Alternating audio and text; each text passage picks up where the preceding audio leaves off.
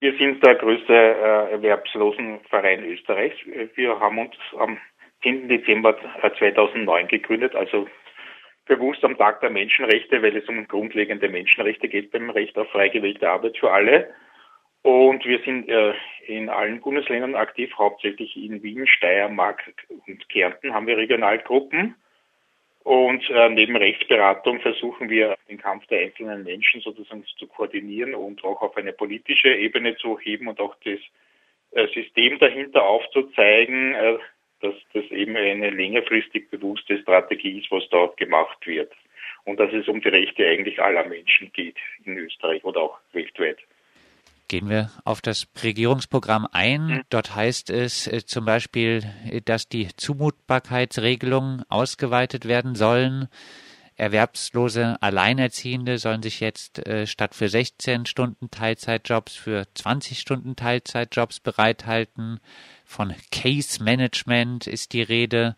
Was hältst du von diesen vorgeschlagenen Maßnahmen? Herzlich wenig. Also das mit den Alleinerziehungen ist natürlich ein völliger Unsinn, weil auch von 20 Stunden kann niemand leben. Man hat den Alleinerziehungen unterstellt, vor allem der äh, AMS-Vorstand Johannes Kopf hat das immer wieder öffentlich halt äh, behauptet, dass niemand vermittelt werden kann, weil die eben sich nur für 16 Stunden Jobs bereithalten müssen, wenn es keine Kinderbetreuung gibt. Und Alleinerziehungen suchen wen schon äh, eine existenzsichernde Arbeit und das, das Problem ist, dass vor allem im ländlichen Bereich halt keine Kinderbetreuungsplätze gibt halt und daran sind sie eigentlich nicht selbst verantwortlich.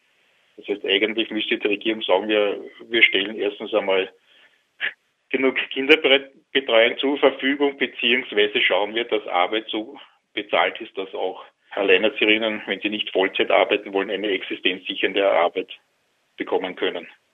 Noch Stichwort Case Management, geht da eine äh, bessere Betreuung das ist halt die klassische, um, das lehnen wir ab. Es wurde versprochen, dass es halt für Menschen, die besondere Beratungsbedarf brauchen, de facto werden jene Menschen abgeschoben, die aus Sicht der jeweiligen äh, Geschäfts-AMS-Stellen äh, oder Berater halt schwierig sind. Das heißt, es ist eigentlich eine Sonderbehandlung für schwierige Fälle. Äh, und es gibt zunehmend äh, Probleme, dass die Leute da völlig äh, sinnlos da eine halbe Stunde einmal im Monat versitzen müssen und auch Jobs zugewiesen bekommen, die für sie überhaupt nicht passen, dass sie verstärkt unter Druck kommen. Es gibt auch massiven Druck gegen Menschen, die sich dagegen wehren, weil äh, wenn jemand äh, E-Mails verschickt halt äh, und sich halt spontan und deftig ausdrückt, dann kommt gleich eine Klageandrohung vom AMS. Es wurde sogar Arbeitsloser angezeigt gefährliche Drohung und gab so kurz einen Prozess, wo der freigesprochen worden ist, weil der Berater nicht einmal erinnern konnte, ob da irgendwas war und, und also völlig schikanös ist das und das lehnen wir ab. Auch das aus Deutschland bekannte Motto Arbeit zuerst für Deutsche beziehungsweise dann Arbeit zuerst für Österreicher wird munter von der SPÖ-ÖVP-Regierung bedient. Im Programm heißt es jetzt, nur wenn sich äh, für eine Stelle kein geeigneter in Österreich gemeldeter Arbeitsloser findet, kann die Stelle ohne Einschränkungen vergeben werden.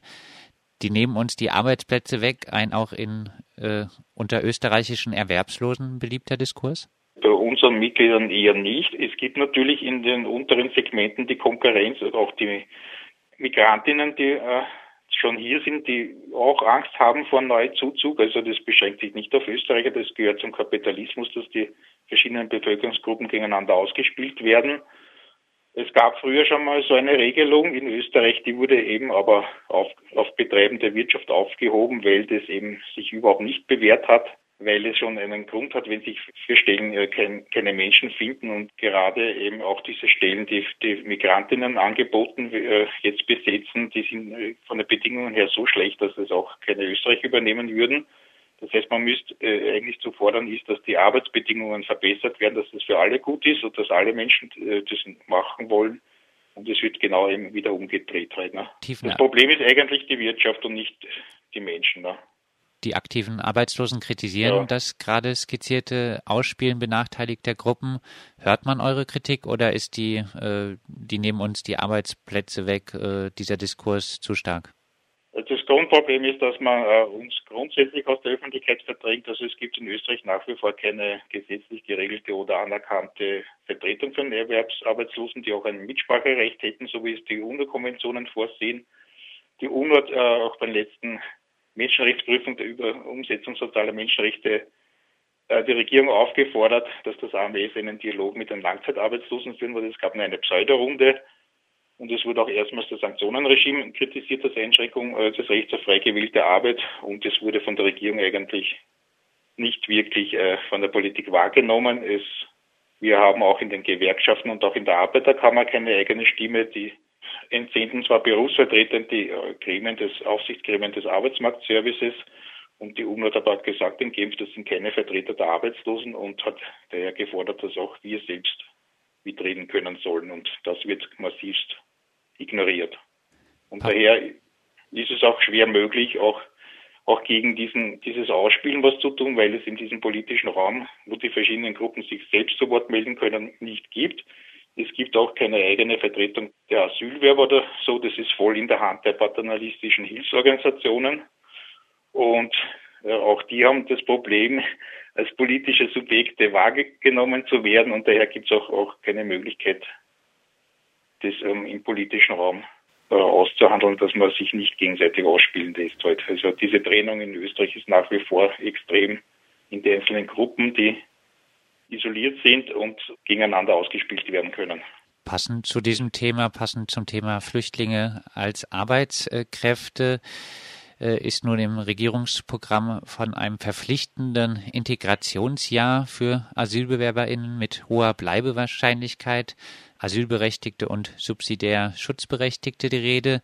Die Dauer äh, dieses Arbeitsdienstes soll mindestens zwölf Monate betragen.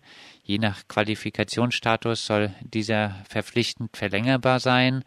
Werden hier Maßnahmen an Flüchtlingen ausprobiert, die dann später auch Erwerbslose treffen könnten? Äh, das ist durchaus möglich, weil diese verpflichteten Arbeitsdienste wurden auch schon seit Jahren von ÖVP und FPÖ immer wieder für Bezieher der Mindestsicherung, das ist das österreichische Hartz IV, gefordert. Und auch äh, im Regierungsprogramm ist ja die Aktion 20.000 drinnen, wo gemeinnützige Zwangsarbeit für Arbeitslose vorgesehen ist. Und das Problem bei diesem Integrationsjahr, das, wo bis zu neun Monate verpflichtende gemeinnützige Arbeit vorgeschrieben werden kann, ist, dass dieses nicht in Form eines Arbeitsverhältnisses gemacht wird, sondern eines sogenannten Arbeitstrainings. Das heißt, die bekommen nur ihren bisherigen äh, Bezug. Da gibt es ja eigene, wo sie eigentlich, das ist eigentlich in erster Linie Sachleistung plus ein Taschengeld.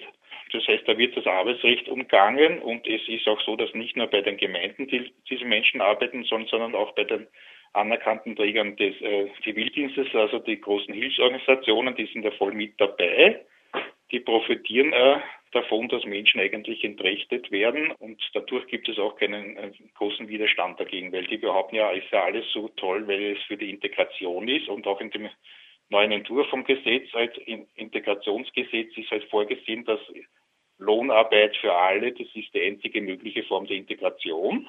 Das äh, sollen sich alle dem um den Arbeitszwangregime unterwerfen und, und eigentlich sollen auch Wertekurse und, und auch Integrationsvereinbarungen aufgezwungen werden, denen ziemlich Machtungleichgewicht sind und, und da maßt sich der Staat an zu sagen, in welcher Form die sogenannte Integration zu erfolgen hat und nicht die Betroffenen selber.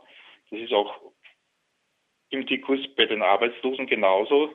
Da heißt es Wiedereingliederung, als hätten wir uns selbst sozusagen von der Gesellschaft verabschiedet und wären wir die Asozialen, die nicht Teil der Gesellschaft sein wollen und als müssten wir dann mit, mit Maßnahmen, äh, die eigentlich auch alle von oben aufgezwungen werden, wieder integriert werden. Und es ist sogar in diesem Gesetz explizit drinnen, dass Integration, dass quasi alle sich dem zu unterwerfen haben, das gesamte Volk. Die Regierung äh, definiert aber, was Integration ist.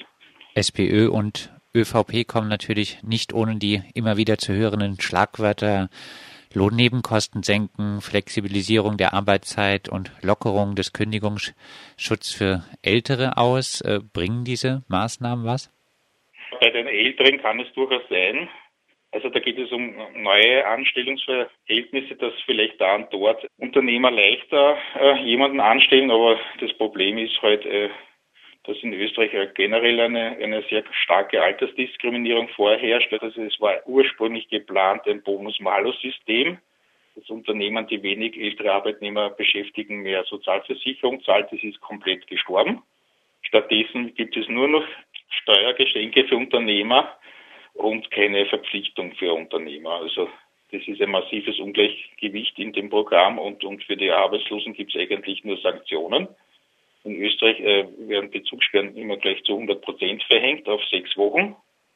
Und es weiß fast niemand, dass man eigentlich über Mietersicherung das teilweise ausbeziehen kann, beziehungsweise wird dies nicht rückwirkend äh, gewährt, die Mietersicherung, weshalb de facto halt das ein, ein ziemlich scharfes Regime in Österreich ist. Das war schon immer scharf und es waren nur relativ kleine Verschärfungen oder Verzahnungen möglich, um, um dieses neoliberale Aktivierungsregime der Europäischen Union heute halt auch in Österreich umzusetzen. Also deswegen gab es auch keine Proteste, weil wir eigentlich schon immer ein sehr scharfes Regime gehabt haben. Die Klassengesellschaft lässt grüßen, kommentiert ihr auf eurer Seite das neue Regierungsprogramm. Warum? Eben dieses grundsätzliche Ungleichgewicht zwischen Unternehmern halt, denen äh, sozusagen das Geld in den Hintern geschoben wird. Halt, es, es soll auch einen Beschäftigungsbonus und alles Mögliche geben. Sie kriegen auch schon jetzt Förderungen, äh, drei Monate, wo sie die Hälfte von den Lohnkosten gezahlt bekommen und und auf der anderen Seite gibt es für Arbeitslose eben nur Verpflichtungen, gibt es nur im Diskurs halt Verschärfung der Zumutbarkeitsbestimmungen. Letzten Sommer, vor allem in Sommerlochdebatte ist es alle Jahre wieder, dass Jobs nicht besetzt werden können, weil die Arbeitslosen angeblich so, so wählerisch sind. Und den Medien äh, kommen wir praktisch nicht vor. Die österreichischen Medien berichten überhaupt nicht kritisch. Es gibt äh, Statistiken vom Arbeitsmarktservice, in dem zufolge zwei Drittel der Bundesländer es überhaupt keine kritischen Berichte gibt zum AMS. Das sind vor allem die westlichen Bundesländer, das heißt, da wird überhaupt nichts berichtet.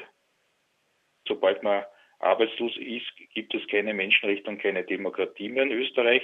Und wir haben halt grundsätzlich eine, eine sehr paternalistische Tradition halt und auch einen sehr starken Parteienstaat, halt vor allem über die Sozialpartnerschaft halt, die nach wie vor im Hintergrund agiert, völlig intransparent ist und wo wir auch nichts mitreden dürfen.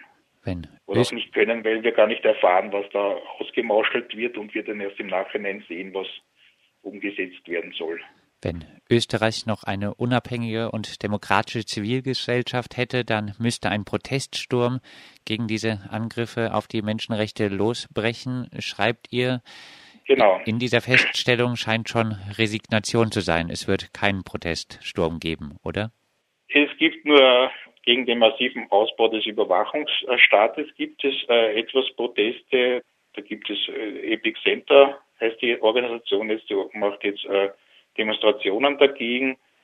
Aber so ein, so ein breitflächiger Proteststurm, wie es in den 80er Jahren noch gab, halt gegen die ersten großen Sozialabbaus, halt ist leider im Moment nicht feststellbar, weil eben die Medien eben sehr wenig darüber berichten und auch die äh, restliche Zivilgesellschaft immer noch nicht untereinander vernetzt ist. Es ist nicht gelungen, obwohl seit 30 Jahren stückweise sozusagen unsere Rechte eingeschränkt werden, einen kontinuierlichen Widerstand oder irgendwo eine, eine Organisation aufzubauen, die auch das, die langfristige Entwicklung beobachtet und dokumentiert, gibt es überhaupt nicht. Das muss jedes Mal von neu auf der Widerstand organisiert werden. Die Regierung behauptet auch, dass Zivilgeschäft Gesellschaft wird eigentlich erster Linie die großen Hilfsorganisationen und die sogenannten Blaulichtorganisationen gesehen, aber nicht die kleinen politisch Engagierten. Also, und da ist es natürlich sehr schwer.